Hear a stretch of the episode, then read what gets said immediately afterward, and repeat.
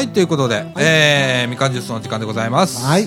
こんばんは、さあちゃんこと佐藤みのるでございます。こんばんは、大阪ペンギンこと竹永宏典です。はい、ということで、はいえっ、と、本日はですね、はい。えー、2012年の9月の15日の土曜日、はい。時刻の方は、えー、すでに22時13分という時間でございます。えー、ちょっと時間過ぎちゃいましたね。そうです。ね。えー、っと、いつも1回で食べってたら1時間ぐらいピャッと経った。そうなんですよね。予備放送があるんですよね。ね。無駄な時間だね、みたいな感じな。あれでラジオ撮っときゃもう終わったのにな、みたいな感じなんですけれね、ども。3時間番組になっちゃう可能性もありますんでね。ねええーいやー、ほんと。いやー、ほんでね、ええーっと、僕ね、今日ね、えはい。えーっと、iPhone6、はいじゃあ、この5、はい。iPhone5 のね、発表がありましたね、この間ねありま。したね。ええまあ、真夜中にね、はいいつもあのーアメリカ時間で行くんで、あ、そうなんですか。日本で言うと、えー2時からかな、へあのー発表会が。で、えーっと、まあ、ネット上では大騒ぎになるわけですね。はで、それをリアルタイムで見ながら、えああ、こういう商品が出るんだ、ということでチェックして、えはい。で、同時、同時通訳をしてくれる人がまたネット上に出てくるわけですよ。それをユーストリームっつってね、はい。いつも我々がやっている生放送でね、ええー流してくれるわけですなるほど。いや素人さんですよすごいですね。同時通訳してくれる至れり尽くせりですね。ああもうすごいもんですよねえ。でねそれを見ながらう。うんーんとあー iPhone5 と今回は iPod ナノと iPod タッチはい。の新製品が出ると、はい。ええいうことでね、はいええどうしようかとうん。でうちにはうん。iPhone4 とうん iPhone4S がもうすでにあるわけですよはいはで iPhone5 が出たわけですよい。はい。さあどうするかうん。まあいいつもの例で言うと僕が新しいのを持ってうん。で今僕 iPhone4S 持ってるのでこれがかみさんに行くと、はい。前はうまく騙せたわけですよはい。形が一緒だったんではい。見分けがつかないので、はい。ねあの iPhone には後ろに iPhone4S って書いてないですよ iPhone しか書いてないのでほらねだから騙せるわけですよだ。なるほど。ええ処理スピードが2倍になったところでうん。うちのかみさんには分かりませんから透明には全然わかんないですね。分かんないですあの見た目は全く一緒だったんで、はい。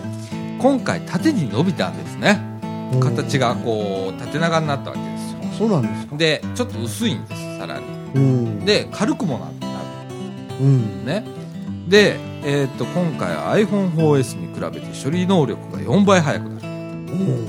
ええ今回はごまかせないうん。ということでかみさんに買っていい好きですね。買っていい？って言ったら、はい。仕方ないわねとまあまあ言ったらねこの業界にいるわけですから僕ら最先端使ってないとダメな人間なんで、そうですね。えーとりあえずまあ買うというはいことでね、で前の iPhone4S の時は、はい。ヨドバシカメラに僕初日に並んだんですよ、はいはい。で先頭から30人ぐらいやったうん8時間待って予約してどこで待ったんですか？外で外ですよ。外にずーっとこう列ができるわけです、はい。あの梅田のヨドバシカメラのね、はい。で当時はソフトバンクだけやったんですけど、はい。まあ、今 au も iPhone 取り扱ってますから、はい。今回の列はすごかったらしいですよ、ええ。一応ごちゃ混ぜなんですか？いや au の人。au の列とソフトバンクの列は別なんで、ええ。いや今年はなんか大変だったみたいですけれどもね。そうですか。ええ私今年は並びませんでした。はい。さすがにもさすがに。うあの前はね毎日新聞の取材を受けたんですよ。で受け取りの時にねはい。かみ、さんと一緒に行ったんですよ。はいあの梅田へちょっと用事があったんで、はい。で朝8時ぐらいから並んでええ。で受け取りで。ええ。ーっとあの時もう3番手ぐらいで受け取ったんですよ。えもうすごいですね。うん。ほんならあの毎日毎日新聞だ。毎日新聞の女性記者がいて。うん。でインタビュー。されて。はい。お名刺までいただいてみたいなね。であったんですよそういうことがね。乗りました？自分に。乗らなかったんですよ悲しいことにね。ね。うん。でまあそういうことがあって、えで今回はもう並ぶの面倒くさいと、まあ、う今忙しい時期だしと。インタビューもいいやと。うん。でまあ当分いいかな。ちょっと様子見で行こうかと思ってうん。思ってたんですけど、うん。今日ちょっとね茨城のサティに用事があってはい。で行ってみたらまあ携帯電話売り場がガラガラやったんですよはい。でこれちょっと聞いてみようと思って、ええ今何人予約来てますって聞いたら、ええ11人ですって言うんですよはい。iPhone はい。はい。ソフトバンクねはい。であそうとはい。でじゃあちょっと予約してみようかなとうん。予約したんはいですよ、今日ねはい。で12人目ですよはい。で21日に何台入ってくるかですよ。うん。まあ最悪1台2台ってあるんですよ。はい。1台2台しか割り当てがないっていうパターンもあるんです。なるほえーだから21日に入手できるかはまあ分かんないんですけどそれはもううん21日に携帯に電話かかってくるまで分かんないんですけど、ど。え。えー一応まあ予約をしたと。えまあ、近日中にはもらえいや分かんないですよ。1ヶ月ぐらいかかるかもしれないです。そうですか。はい。うんあのー結構待たされる人は待たされるんでうん。やっぱりしそういう面ではねうん。ヨドバシカメラとかね何百台って入ってくるんでうん。800人ぐらい並びますからね。ソフトバンクだけでね。ええそうなるとね。うん。え。え。えその分だけはね割り当て大体来ると思うんですよ。一台二台ってことはないよ。ないですないです。もう、うん。山と積んでますから、うん。ねえ。それでもあの予約分ではけてしまいますからね。なるほどね。ええ。いやまあねそういうことがありまして、は今日予約をしてまいりましたよ。そうですか。ええ。新しいもん好きで。うん。IT 業界の方にはたまらないニュースなんでしょうね。ねえ。たまらないニュースまあ新しい機能ってそんなないんです画面がでかくなったちょっと速くなったぐらいなんですうん。ねえで今ねその iPhone4 とか iPhone4S っていう機種を使ってる人はですね、はい。えーっと9月の19日にえーっと iOS ってこの中に OS が入ってるんですよ Windows みたいな感じですわはい。OS のアップデートがありますはい。今 OS5 っていうのを使ってると思うんですけれども、はい OS6 が出ますはい。でそれにアップデートはい。が始まります、はいそれが、えーっとアメリカ時間で19日ってなってますから日本では20日ぐらいになると思います、はい。えーに一斉アップデートが始まりますんで、はい。そこでまた新機能がちょっとできるうん。だから結局あの iPhone4S でもほとんどの機能は使えるんですああ、機能的には。機能的にはまあほとんど一緒だと。画面がでかくなったよと,、アップデートっていうのは私全然わかんないんですけど、自動的にできるんですか？えー、と一応こう画面上でねえ設定画面からはいアップデートっていうところがあって、あ、なるほど。うん、でそこからこうアップデートかけるんですけど、うんうんうんう。んええ。ならあのインターネットを通じてだとか、それからまあパソコンねはい。からでもできますし、はあはあはあ。はい、そういう形でするんですけれどもいやまあ偉い時代ですよね。もうね。もうこれコンピューターですから。コンピューターですもんね、これね。ねうん。え、あーもうできることをねう、ん。一緒ですからね。本当に。いやあの家の設計ソフトとかありますからね。この僕のホームデザインっていうねアプリがありましてね。これなんか家設計できちゃうんですよ、へえ。ええ。こういうのがね割と安くアプリケーションで、ええエイトマンの腕時計にもついてませんでしたね、家の あれで腕時計えでえ家の設計はつさすがにね、えでもねそのうちねえー、あでもねあの腕時計っていうのが多分なくなると思うんですよ。えなるほうん。やっぱりねある程度の画面の大きさは必要だと。ど。うん。か目に今度眼鏡に映る。今グーグルさんなんかはやってますよね。グーグルさんがね今ね眼鏡みたいな形でね、はいちょっとスティック状になってるんですけど、はい。そこに情報が全部出るんですよおー。透けてるんですけどね、えーガラス状のところに情報がこう流れるんですあれですかね。あの、イメージ的には、あの、証券会社の電光掲示板みたいなもんですかね。そうで流れてる、あの、ニュースみたいな。うん。でそれは最終的に、ええ。自分のいる方向とか緯度とか全部あって、えで歩いてるでしょ、はい。歩いてる近くにこれがありますこれがあります矢印と説明が出たりだとかってはい。いうような動画できるというようなことで、えー早ければ来年には出るんじゃないかなというようなことまで今もうなってますからね世の中的には気持ち悪いですよすごいですねそこまでいくと。ええ絶対あのー僕なんかそのディスプレイの方に焦点がいってう、ん。なんかつまずいてこけそうな気がするんですけどね。絶対なんかそんな感じしますけどね。え。ねまあそんな世の中へどんどんとうん。なっていくんでしょうけれどもね、うん。おじさんも必死ですよこの業界で、網膜がついていけないんじゃないでしょうか。ついていけないですよ本当に。隔離しちゃいますよ、ね。うん、今本当に今ガンガン通ってますからね。ね。目が目薬さしてますよ朝昼晩、ねえ。朝昼晩。え。ね種類の。目の OS はアップデートできませんからね。ねえ。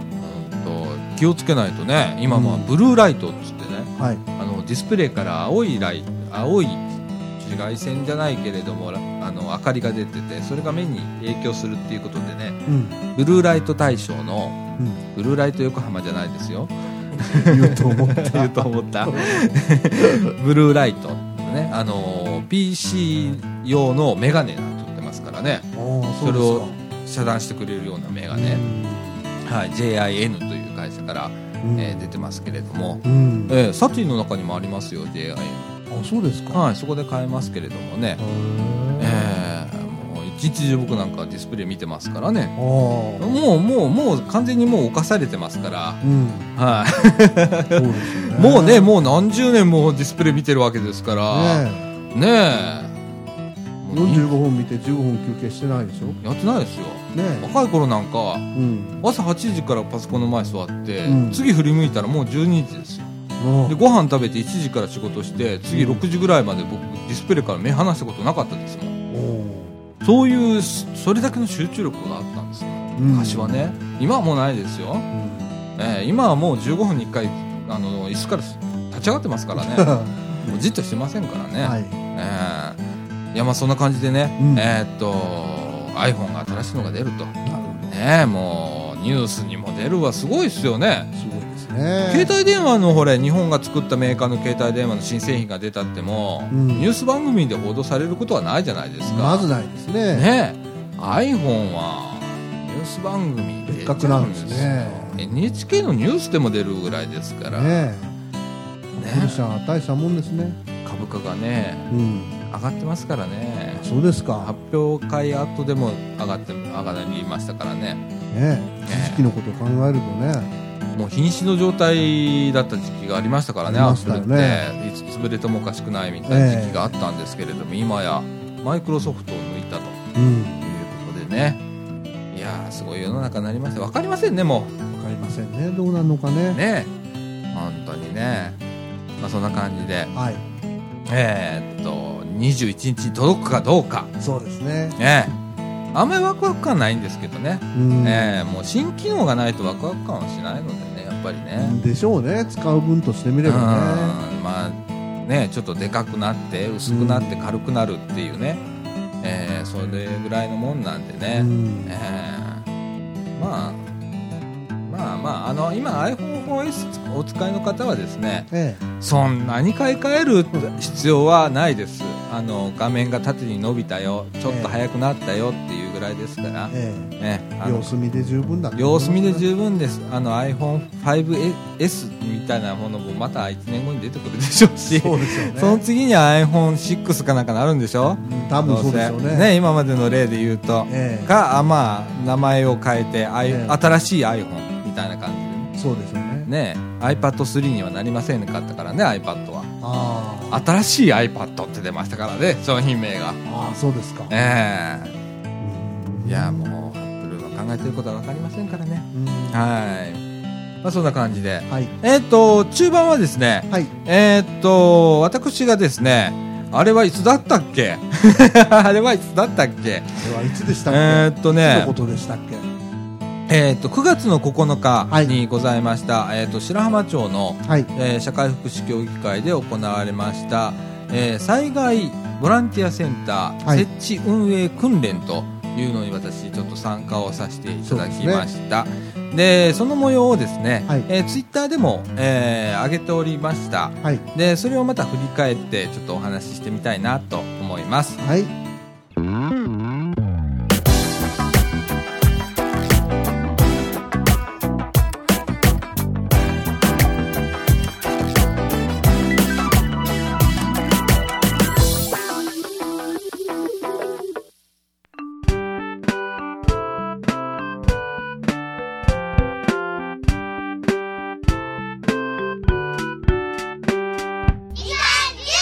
はい、ということで、はい。えっと、白浜町災害ボランティアセンター設置運営訓練ということで、うんうん。ええ和歌山の白浜町まで行ってまいりました。あーご苦労様です。いえいえ、あの、ライフワークなんでね。ええええあの、一応まあ、えっと、災害ボランティアセンターっていうのはね、はい。ここからまあ説明しないとダメだと思うんですけれども、そうですね。お願いします。はい。あのー例えば、地震とか、はいそれから台風、はい。それから大雨はい。などの災害時にですね、ええーボランティアの受け入れをええする場合に設立されるうんセンターのことを言います。え。うん。で、えーっと、まあ、あの広場にね、テントをいっぱい立てて、はいで、ボランティアのまず募集をかけます。はい。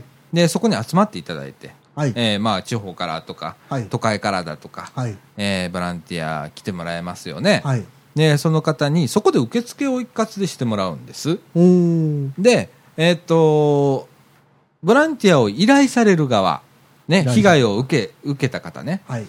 もう、ボランティアセンターに、いあの、依頼をするわけです。なるほど、なるほど。うこういうニーズがありますということで。んで、そこで来た人と、それから今のニーズをマッチングをするわけです。ああ。、で、えーそこへ派遣をすると。うん。で、そういうのを、まあ、運営するわけですね。はい。だから設置から運営までの訓練を今回はいしたわけなんですけれども、えまあ朝早くからえ。ね、ええーっと、始まるのは10時からだったんですけれども、え。はい。まあスタッフは、はい。えー8時に集合ということで、えー8時にまあ行きまして、はい。まあスタッフ扱いで、はい。で、えっと、ツイッターでも上げましたけれども、はい、私、あの、白浜町のスタッフとして、はい、えー、これはなん、なんていうんだろうね、これ、こう、着てるやつ。ベスト。ベストですかね。はい、救命ジャケットみたいなやつですね。そうですね。あの、これメッシュ型になってるんですけど、はい、あのー、あの、サッカーの選手が練習するときに着るやつ、ね、そうそうそうそうそうそうそう。そういう、なんか白浜町スタッフって書いたやつをいきなり消さされましてね。はい。はい。私、茨城市民なんですけれども、みたいな感じで、はい。えーでもまあ、ちょっと来てくださいよっていうまあ今ことで。日は白浜町の代表という。みたいな感じでね。えええで、まず着さされまして、はい。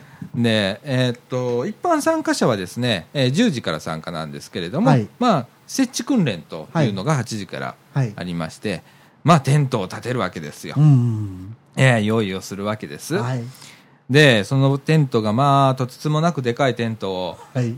何針も出さなきゃいけないわけですよ。はい。まあ、朝から汗かき汗かき。はい。私、また、あの、こう見たらわかると思うんですけれども、日はい焼けをしました。おー これだいぶ白くなったんですけどね、ええあのほん真っ暗だったんですよ、あその日。そうですか。ええで、もう暑い中でね、あの、ええ雨降る言ってたんですけれどもね。言ってましたね。ええ見事にピーカンでねう、ん。もう暑いのなんの。うん。で、ええ例えば、えっ、と、どんな建物ができたかというと、えっ、とですね、はい。ここに概略図。またこのあの画像を今見ながら、あのーお話をしてるんですけれどもこれはあのブログ上に全部、あのツイッターのはい。に上げた、あのー画像とかも、えー、エムネスさんに上げてもらえますので、そうですね。えーそれをまた見ていただければと思うんですけれども、はい。えーっとですね、まずですね、え受付班とかね、え。はい。ニーズ班とかね、はい救護班、はい。救救護班というのは救護する班ですね、はい。えーとかね、ありまして、あと、えーっと、マッチング、オリエンテーションとかね、うんオリエンテーションマッチング班っていうのもあるんですね。これがマッチングするわけですよ、そのニーズと。はい。えーで、ボランティアに参加される人は待合室で待つんです。はいテンテントがありましてね。はい。そこに100人ぐらい座れるんですけれども、はいそこで座って、一旦待ってもらう。はい。待つのもボランティアっていうね、なるほどね。えーっていう、こう、張り紙もあったんですけれども、うん。えああ、テントがいっぱい立ってますー、立ね。ってますでしょえーここは場所はどういう場所なんですか？これはね、はいえーっと、白浜町の社会福祉協議会の裏が、はい。ちょうど、こう、芝生のグラウンドになってるんです。これ、しあの、社協の敷地なんですよ。で、社協の敷地が結構広いんです。で、それを綺麗な芝生を張ってあるんです。相当な面積です。なんかね、パッと見たところ、小学校の運動会みたいに、ねはい見えますよね。あの、なんかあの、お年寄りがゲートボールとかできたらいいよねっていうことで、うんうん。えー芝生を張ったらしいんですけれども、本当に綺麗な芝生です。はい。あの、丁寧に、あの、お手入れをされてましてね、はい。えー綺麗なとこなんですけれども、ええそこにですね、もうはいテントを何針も張りましてね、はい。で、もう早速、あの、地区の皆様が、はい。えー参加していただいて、ええ炊き出しを、はい。はい。もう朝早くから、はい。あ8時からも始まりましてですね、えそれと同時にですね、まあ、受付班とかそういうのはもう割り当てはしてあるんで、人のね。ーはい。で、配置をして、で、準備を整えるわけです。えで、今度10時になりますと、また人がどーっと来るわけですね、一般の方が。で、それはボランティアとしての役割なんですけれども、えー来ていただくと。ーはい。で、えー来ていただいたら、えーボランティアの待合室みたいな感じのテントに一回お座り、あ、受付をしてもらうんです、最初に。はい。で、受付で、えーこれも、まあ、あの、出しますけど、受付表っていうのにね、はい。えー書いてもらうんです。こういうね、ボランティア受付カードというのにね、なるほど。いろんなことを、こう、住所だとかうん、書いてもらって、得意分野は何だとか、免許はどんなのが持ってるとかさ、うん。書いてもらうんですけれども、えーこれに書いてもらって、ええで、受付をしてもらうと。はい。で、必ず、えーっと、テープに名前を書いて、はい。あの、腕に貼るんです。はい。あの、僕だったら、貞岡実って書いて、うん。腕にガムテみたいなやつ貼るんです。はいはい。で、名前がわかるようにするんですけれども、うんそんなんしたりとか手続きをして、えで、ボランティアの待合室のテントにはい一回座ってもらうわけです。はい。で、その先に、はい。えっ、と、ニーズのマッチング班がいるわけですね。はい。で、その人は何をするかというと、はい。えー実際に今、依頼されているボランティア、えーこんな人に来てほしい、こんな作業があるよっていうのええがカルテみたいにもうなってるわけですね。あ、すでにもうそうなってるんなですか？ってるんです。うんで、それを、と、ボランティアの方をマッチングしていくわけです。はい。あ何人必要だ、どこどこの地区に何人必要だとかっていうこと。じゃあ当日はですね、はいニーズ班っていうのは別段置いてないわけですか？ニーズ班置いてあります。あ、置いてあります。置いてあります。あの、一応ね。あ、一応。でもまあ、あの、今回は訓練なんで、もうすでに依頼があったという想定で。想定のもとですね。はい、はい。あの、やってますんで、はい、あの、なってるんですけれども、えーそのマッチングがね、はいまた面白いんですよ、話を聞いてると。ええそこでまあ注意事項とかの説明もありまして、結構時間かかるんですよ。うん。一班のそのマッチングにね、はい。えー例えばそこに移動するのにはい、車が必要でしょ、ああ、そうですね。でもそれは別に社協が送り迎えするわけじゃないんですよ。うん、あくまでボランティアの方が自主的にやっていただくとか、うん。あとトイレね、あトイレの問題とかありますでしょ？大事ですよねえーとか、あと謝礼を受け取っていいかどうか。あ、なるほど。謝礼は絶対受け取らないでくださいと。うん、ただ、えー、とジュースを飲んでくださいとかっていうのは快く、うん。あの飲んでくださいとかはいね、い、うような細かな説明うんがあったりするんです。うん。でそこで、まあ、あのボランティアする方も分かんない人もいますから質問を受けるわけですね。はい。でこういう場合はどうしたらいいのかとかっていうね、えー結構鋭い質問がね。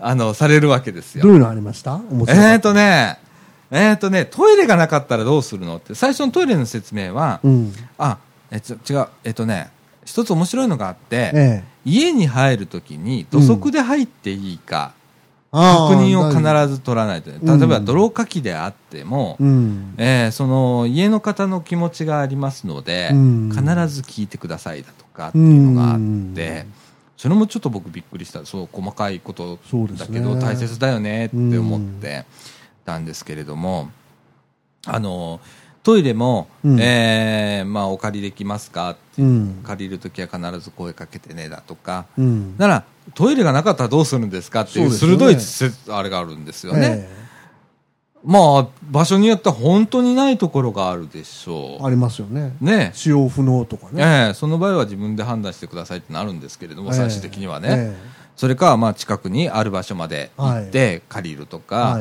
い。い、うことにはまあなるんですけれどうも、んあのーそれもね、言ったら訓練なんですよね。その、想定しない質問が来るわけですよ。はい。ええで、え茨城の茨城じゃないわ。白浜町の社協さんは、はい。えー東日本大震災の時に宮城県の渡里町というところはい。の社会福祉協議会のボランティアセンターに、えー全職員行ってます、はい。行ってるんですね。だからはい。経験をしてるんです、実際に。に。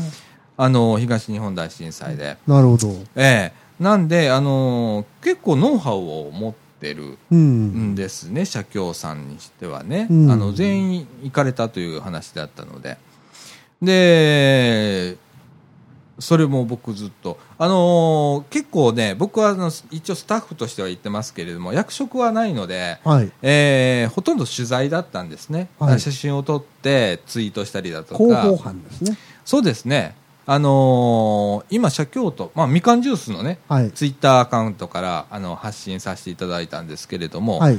えー社協さんの方と総合ツイあのフォロー関係でいますので、社協さんもそれ見られてて、佐岡さんすごいねって、リアルタイムだねって、それがツイッターですよみたいな感じでうん言いながらね、やってたんですけれども、はい。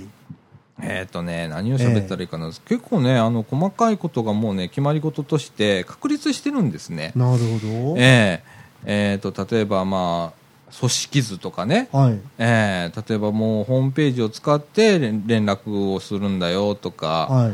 あのーあるんですよ、そういうのがね。で、センター長は誰だとか、スーパーバイザー誰だとかっていうのがもう決まってまして、で、救護班とかね、あとうん外国語が喋れる人、手話できる人とかっていうのも配置しなきゃいけないし、っていうことで、えーそういうの、だから気づかないでしょ、手話とかね。うん。外国語っていうのもすごいそうですよね。ね、あのもちろん白浜の住民の方にも外国の方がいらっしゃるということで、そうですよね。ええあのそういうのボランティアに来られる方も外国の方はいるでしょうし、ええということで、ええ外国語が喋れるスタッフが配置をしたりだとか、うん。ええあと資材班って言ってねもう僕も資材のあの運び出しとか手伝わせてもらったんでスコップとかね、あええもういろんな資材をね、あ。うん。ええ並べておくわけですよ。はい。でマッチングしてもう説明がしきり終わったら、はい。これを何セットあれを何セットっつって、はいもう決められた数を持っていくわけですはい。持ち出していってはい。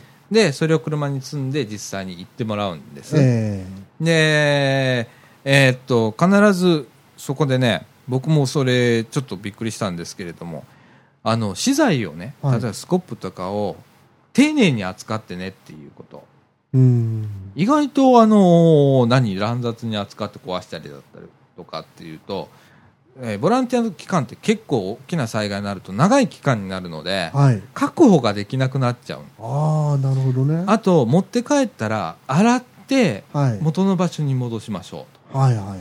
えーこれもボランティア活動を長く続けるためのうん。知恵ですね、うん。えー細かいことなんですけれども、うん。えーしっかりとされてましたなるほど。ええあそこら辺はすごくあの、あの、細かいとこなんだけど大切な部分なんだろうなとうん。思いましたね。ええあとはね、えっと、あ、あとね、結構あれな、暑かったんですよ。はい。で、もう汗いっぱいかくわけですよ、ええ作業してる人は。えで、えっと、白浜の社協さん、今回のね、はいあの、訓練では、えっと、おお水じゃない、お茶と、はいそれからあペットボトルのお茶ね。えはい。ペットボトルのお茶と、ペットボトルの水と、ポカリスエットはい。が、えー氷に、あ氷を入れたバケツの中にいっぱい入れてありました。はい。で、もうほとんど飲み放題みたいな感じで、うんそうじゃないと、僕ね、あの、本当に、えーっと、500ミリリットルのペットボトルを4本飲みました。うん。午前中だけだったんですけれども、うんそれぐらい汗びっしょり。なるほど。えーだからね、あのーそれをね、ボランティアの方はう、ん。現地にもうないですから、そうですね今回はまあ訓練だったんで置いてあるんですけれども、あのボランティアの方は基本的に自分であの活動して食べるものはい。と、それから、えー飲み物ははい。各自で持ってきていただくっていうのが原則なんですね、ボランティアって。あの自分で自己完結できる環境で来てくださいと。うん。ええあの何も用意せずに来て、えええ飯食わせと、え。はい。えー水飲ませって言っても、そこは被災地ですから、はい。えーありませんとはい。いうことをよく分かってきていただくっていうことが必要だと思いますね。うんええあの本当暑い時期にこういうことが起こると、うん。本当に大変なんだなっていうのがよくわかりましたね。あのもうね準備だけで僕もヘロヘロになりましたから、うん。え実際にそこから作業ですからね。えそうですね。それがもう何日も続くわけですからね、そうなるともう大変じゃないですか、はね。であのー白浜町では去年のえー去年何月だったか忘れましたけど台風12号というのが来まして、はい。えー実際にあの社協の近くの富田川という川が氾濫をしまして、はい。えー各地で、えー災害が起こりました、はい。で泥かきのボランティアとか募集をしてボランティアセンターが一回立ち上がってるんです、ええ。えーその間、まあ、うちも今、ね、社白浜社協さんのホームページやらせていただくので緊急的なホームページをボラスボランティアセンターの、あのーホームページを立ち上げてはい。あの1日も何度も更新するというような毎日を送ったんですけれども、ええ。ー今後ですね、もうあのー東海、東南海、南海地震とはい。いうのが、まあ、今懸念をされていると、ええ。えー近い将来起こるであろうと、その確率はかなり高いぞと言われているんですね。えはい。で、それが起こった時に、ええ。ー僕たちっていうか、まあ、弊社なんですけれども、ええは、あのー社協のバックグラウンドで動かないとダメなんですね。ええ情報発信になっちゃうんですよ。うん情報発信部隊なんで、うちは。うんで、あのーこれからまだ社協さんとお話ししなきゃいけないんですけれども、えー現地が被災してしまって、はい通信路が断たれた場合、はい我々の判断でそれを更新していいかどうかっていうようなことを今後、ちょっと詰めていかないとダメなんですね。うん。えーあの一応今回ツイッターっていうのを始めました。はい。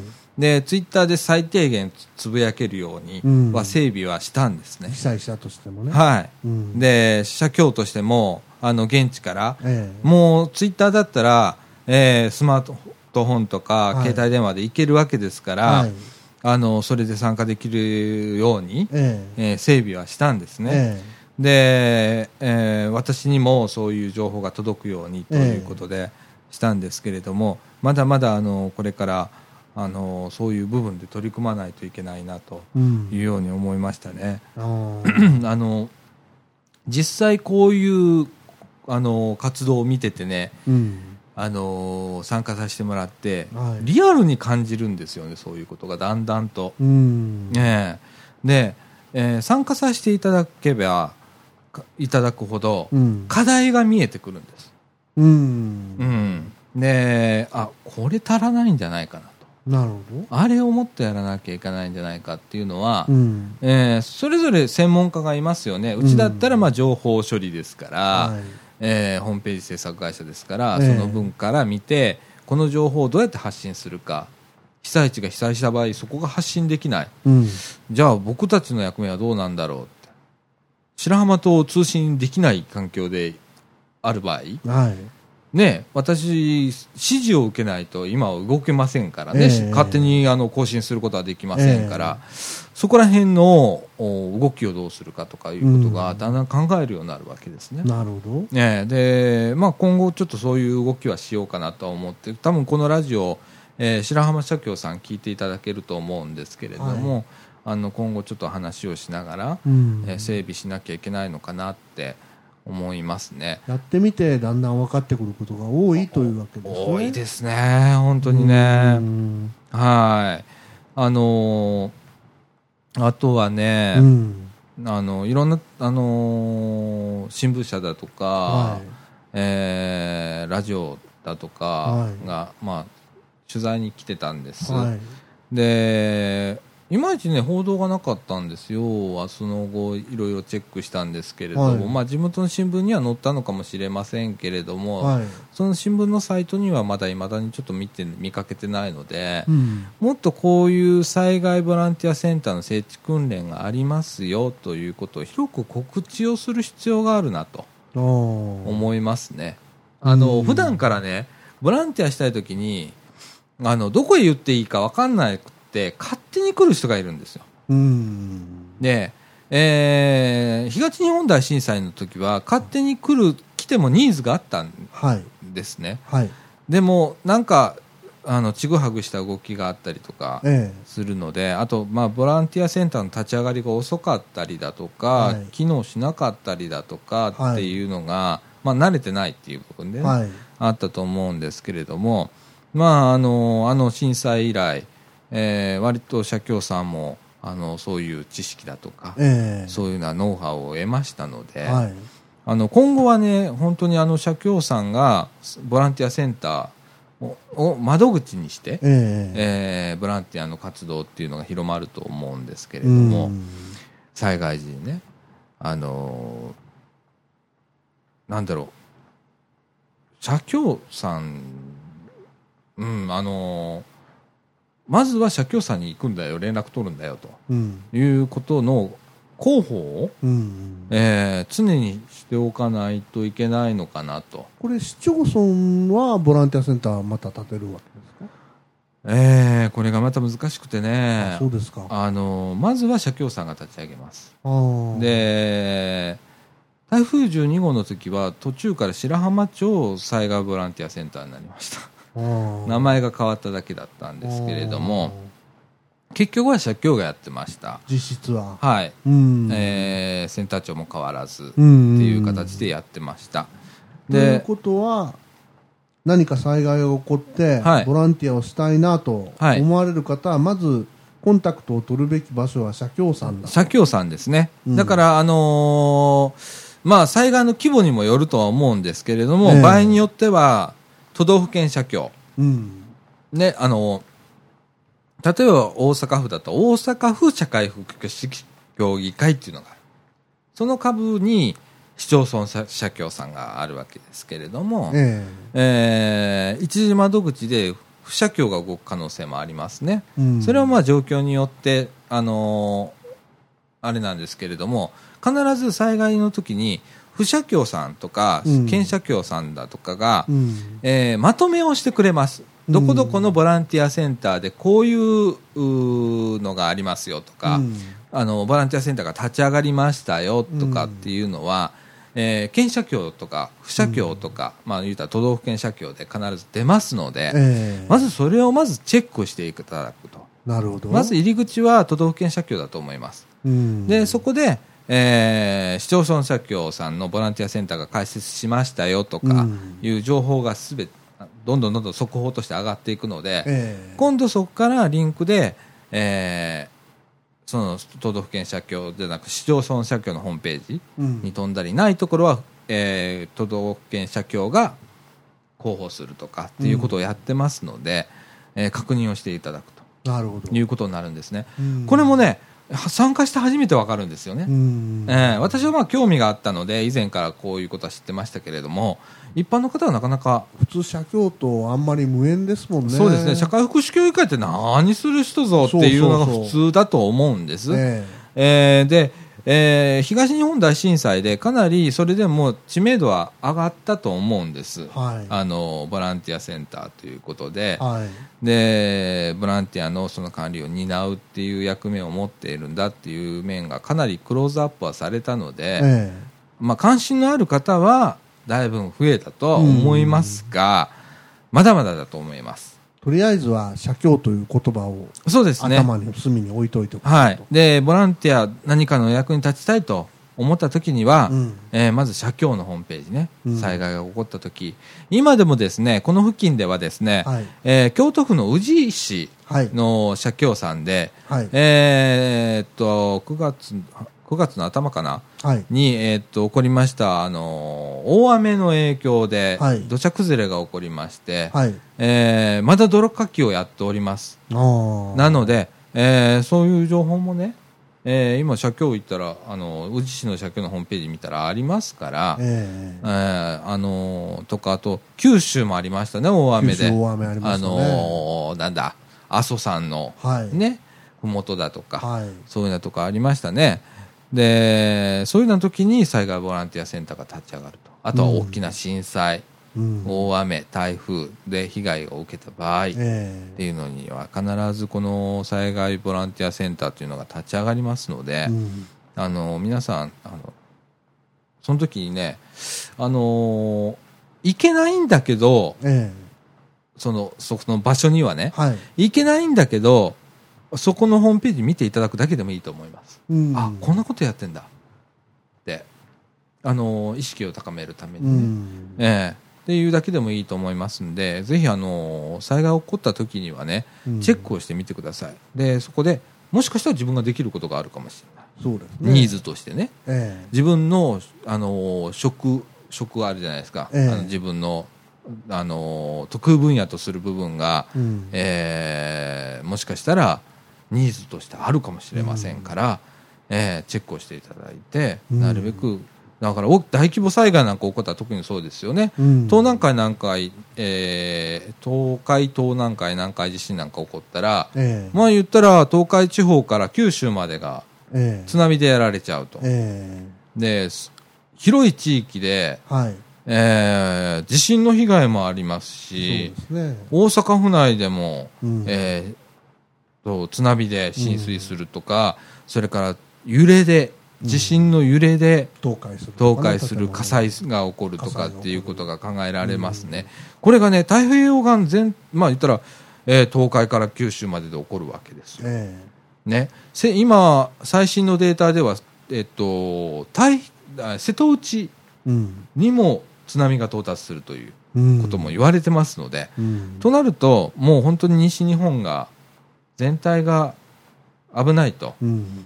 えー被災を受けてしまうと、うん。絶対的に人が足んないですよね、東日本大震災であれだけ大騒ぎしたわけですから、ね。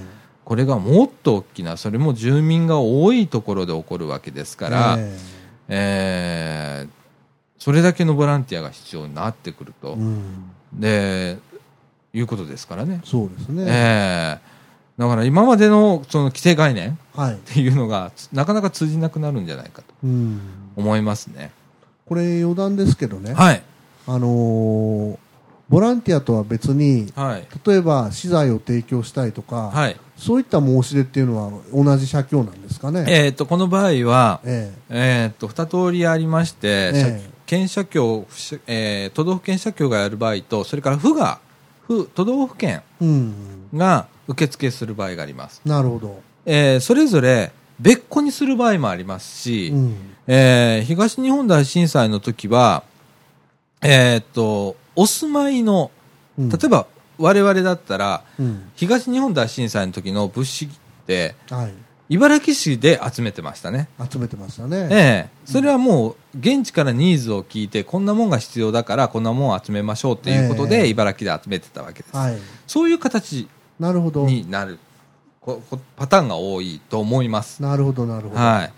なんで、あのーわざわざね、ええ例えば和歌山へ持っていかないといけない和歌山とかね、はい。そう被災地に持っていかないといけないとかいうわけじゃなくて、なるほど。もしかしたらこうあのご地元のはい。社協さはいんと。か、えー市役所だとか、はい。そういうようなところで、えー物資の、まあ、あの東日本大震災の時は茨城の社協がやってましたね、なるほど。えー福祉会館に持ってきてくださいっていうことで、いろんなもの募ってました。まあ、いずれにしろ社協が動くということですね。そうですね、全国的に社協が動くっていうことにはなります。はい。わかりました。ええだから皆さんあのちょっとこうねこれも関心なんですけれどもね、ええ。どこに関心を持つかっていうところなんですけれどもこれライフラインですから、うん。かなりあのなんていうんだろうあの命に関わることえじゃないですえか、えなのであの特にちゅあの関心を持っていただきたいなと思いますね、起こった時に気づくのとそれから起こる前に気づくのでは初動が違いますからね速さが。えうん。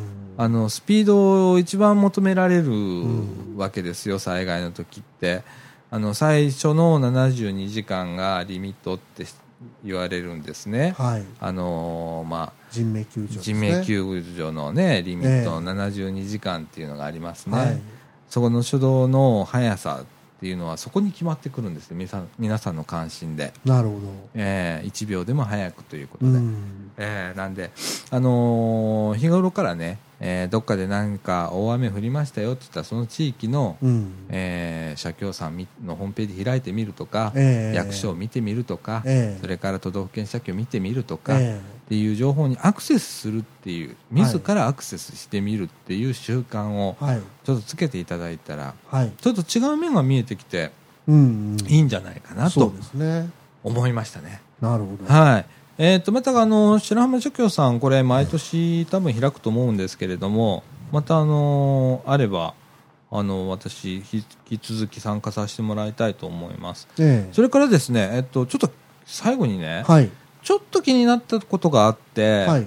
あの、白浜社協さんのこの場所がね、はいえーなんとね、海抜がね、7.4メーターの場所なんですよ。うん。で、えーっと結構内陸にはあるんですけれども、うん。その間に隔たるものがあまりないんですね。例えばビルがあるとか建物があるとかっていうのがない場所でなんです、うん。まあ、どっちかというと田畑が多くてっていうような地域なんですね、ということはここが被災する可能性あるよねって僕思っちゃう方なんでうす、ん。ええ。でその場合はさあどうしよう。これ社協の壁についてるんですよ。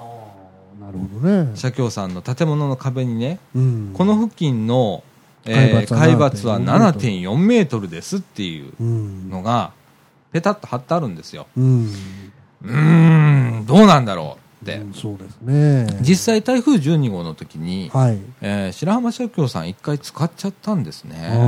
その富田川の氾濫があって、ははい。まあ、あれはまあ山から下ってくる水で、はい。ちょっとあそあそこら辺の、あの川がぐねっと曲がってるんで、うん。あの洪水が起こって、うん。まあ、水が溢れて、うん。社協さん一回使っちゃったんですけれども今度は海から来る可能性があるんじゃないか、ちょっと7.4メーターっていう標高がどういうものなのかっていうのはこれからちょっと考えてみなきゃいけないんですけれども、そうですね。はい。あのーもうそろそろ、あのー町の方も詳しい浸水予測うん。のマップを発表すると思うんですね。あの、えー、と津波の新想定っていうのが、うん。えーこの夏に出たんですね、えでその新想定でどこどこが浸かるかっていう想定ができてるんです。ええ。でそれが多分出てくると思います。でもう出てる地域もありますから、えうん。ええ。ってなるとその時に真っ先に調べないといけないのがこうボラ線ですよね。言うたら災害ボランティアセンター、ね。自身が被被災したらダメですよね、うん。それからそこへアクセスできるかどうかっていう問題もありますから、そこもちょっと考えないとダメなのかなとうん。思いました、正直。うん。ええ。だから気づいたんで、またそれは社協さんに言ってみようかなとは思うんですけれども、訓練した場所でボラ線が開けるかどうかですよね。そうですね、またそこへアクセスができなければダそこに行けるかどうかですよねはい。うん。ええその2点うん。は再確認をしなきゃいけないなと思います。なはい。るほど。はい、それはまあ気づいたとこですね。うん。はい。いやまあそんな貴重な体験でいえ、詳しいレポートありがとうございました。いやいやいやいや、あの、大した説明はなかなかできなかったんですが、ちなみにあの、この炊き出しがね、はい。カレーだったんですよ。はい。おばあちゃんたちがね。はい。あの、参加されてる方のね、ええ。年齢層がすごい高かった。うんうん。あの、ツイートでも言ったんですけれども、うん。書いたんですけれども、えーかなり、えー年齢層が高い。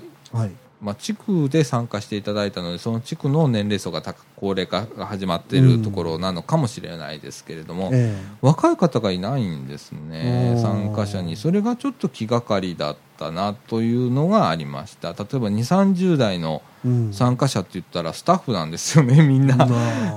だから一般参加者にもうちょっと若い方が必要なのかなとうん。いうのはちょっと思いましたねね。はい。うん。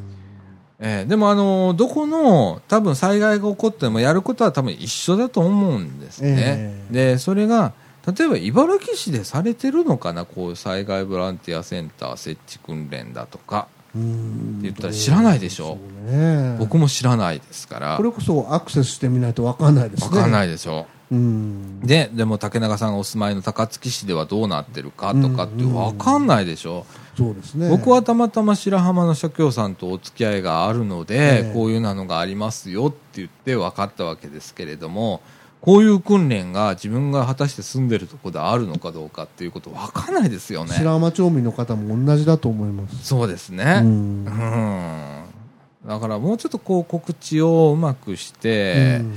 参加される方を増やしていくと逆にねええ。今度ボランボランティアに行く側になった時の行動も分かりますよね。こういうことが分かってればね。受け入れ先の行動が分かるとね。ね。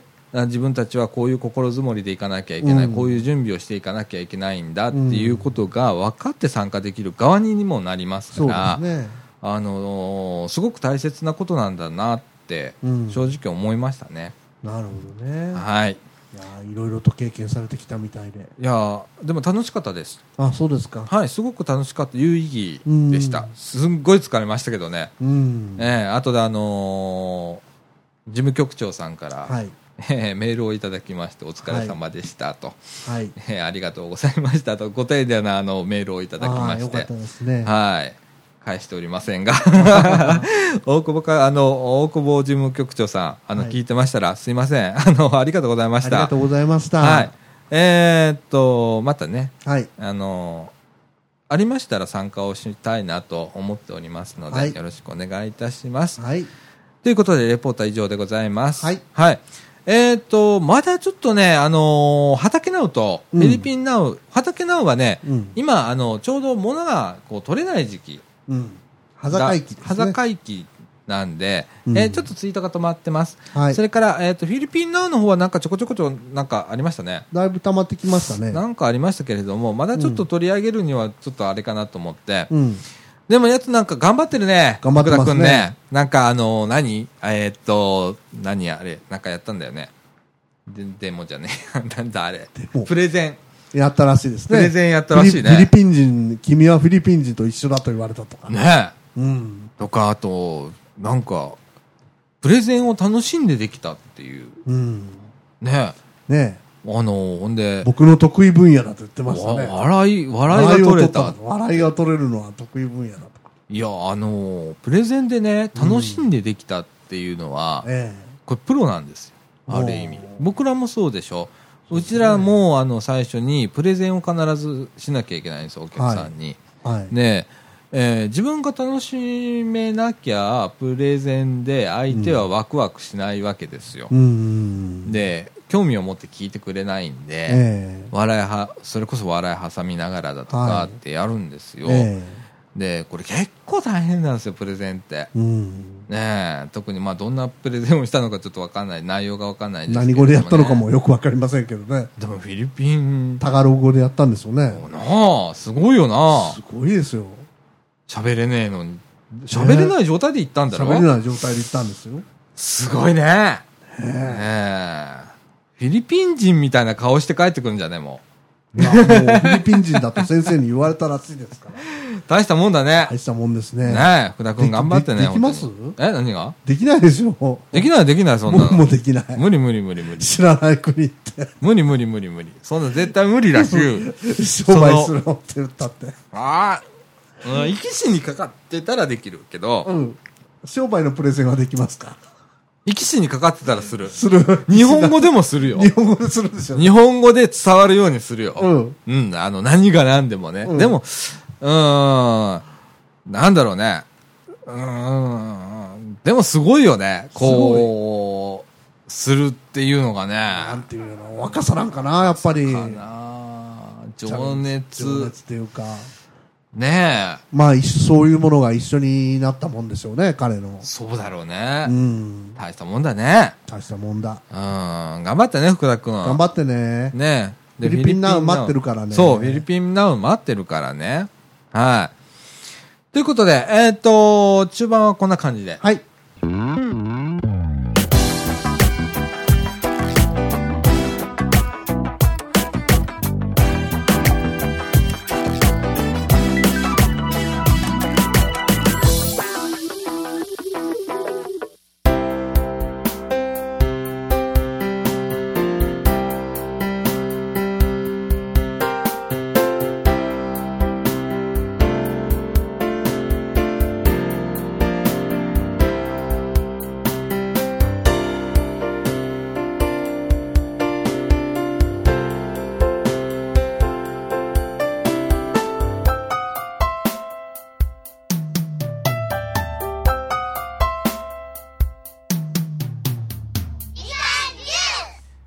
ことで、はい後半でございます。はいはい。えっと、みかんとしては、はい。えっと、別になんもないね。最近あんまり動いてないね。動いてないですね。ね。金曜日の飲み会もなくなっちゃったしね。本当にね。うん。うん。企画会議とかね。なくなあっちゃいりましたね。。なくなっちゃいましたね。あれは誰かが声を上げないとやらないんだね、きっとね。そうですか。はい。そろそろここ僕らが言わないといけない時代が来たかなと。なるほど。やらやろうよ、とうん。いう感じかな。そうかもしれませんね。うんね。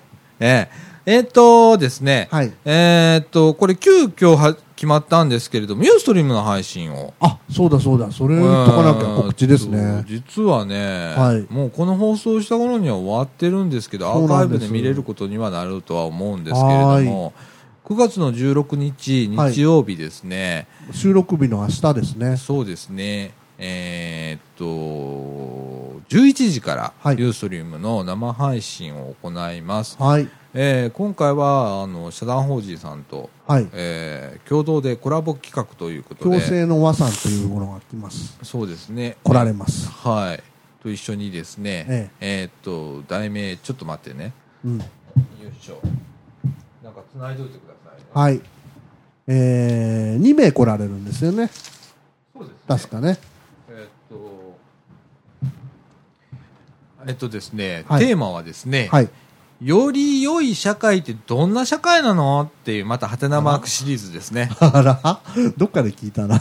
より良い社会ってどんな社会なのっていうね。はい。はい。っていうテーマで、あのーメインテーマで行います。その中で、えっと、各テーマ、はいえー今回は教育、コミュニティ、日常生活、はい。労働問題、はい。えーそれからメディア、はい政治というね、はいえー、2、4、6、6項目。えらい多岐にわたりますね。そうですね。えーっと、その中でより良い社会ってどんな社会なのって非常に難しい、あのー話題だと思うんですけれども、そうですね。まあ、あの、雑談形式で、えーはい進めてみたいなと思っております。なるほど。えーっと、予定ではですね、はいえーっと、9月16日日曜日、11時から13時までの2時間を予定しております。はい。えっ、と、みかんからはですね、ラジオ部の私、えー、佐藤かと、それから竹永さん。はい。えっ、と、社団法人、えー、共生の輪創造者さんからは、えぐまくんともう一方と、はい。えーいうことでやりますと。いうことで、もう機材を持ち込みました。はい。今日搬入しました。はい。で、明日、えー生放送、はい急遽決まりましたんで、はい一応ですね、セブンカラーズさんっていうところ、はいユーストリームの、えー集計サイトなんですけど、はいそこにも登録を今回いたしましたあ。、ありがとうございます。でそこから告知が発信されると思います。はい。で、それからユーストリームではですね、イベントに入れておきましたけれども、はい。今回はあのピックアップ申請しておりません。はい。はい、ですのですので、えー多分視聴率はゼロということになるとは思います。は だからアーカイブ皆さん見てくださアーカイブ見てくだい。さ。はいい、あのだらだらと多分なるとは思いますけれども、はい。一応司会は私があのーさせていただくという形で、はいえーやりたいと思います。はい。はい、あのどんな話題が飛び出してくるか、そうですえーね。どんな新しい課題が見えてくるか、うん。はたまた無意味で終わるのか、うん。ええまあ、無意味つことはないと思いまあ、ます。考えることは無意味はないですからね、あの無意味はないと思うんですけれども、はいえーまあ、せいぜい頑張ってちょっとやりたいと思いますので、はい頑張りますはい、あのアーカイブ残しますので、はいえーまた見てください。見てください。えー、とということで、はい。えーこんな感じかな、こんな感じえーでしょう。もうね、もはいう時刻の方はですね23時31分という時間でございます。もう帰ったら僕寝ます。あ、お疲れ様です。もうお風呂今日無理です。もう寝僕お腹ます。すいた。まだなんですか？えー、4時頃食べました。もうそれ晩ご飯にして今日もうもうあのあれして太る。そうでも食べたら太るから もう今日は、はいもうそれが晩ご飯だっていうことにしてはい。もう今日は寝ちゃうっていうね、はい。わかりました。ですよもう9時過ぎたら食べちゃいけないんですよはい。はいということでございますはい今日も竹永さんのえー説教で終わります、はい。ということで明日のねあのユーストリームね9時からまたあのここで準備を始めてですねです11時の配信ということで、えーやっていかなきゃいけないのではい。早く帰って寝よはい。う もう明日はもう遅刻なしだから、はい。あの9時にもこっちへ9あえ時オンタイム9時でに。えーっとここへ直接来てくれるんだねそうだと思いますけどね。ははいあのなんで、はい9時集合ということでい。やりたいと思います皆さん見てくださいね見てくださいよろ。しくお願いしますはい。はい、ということで、えー、と NPO 法人三島コミュニティアクションネットワークみかんがお送りいたしましたみかんジュース。今週はこの辺で。さよなら。さよなら。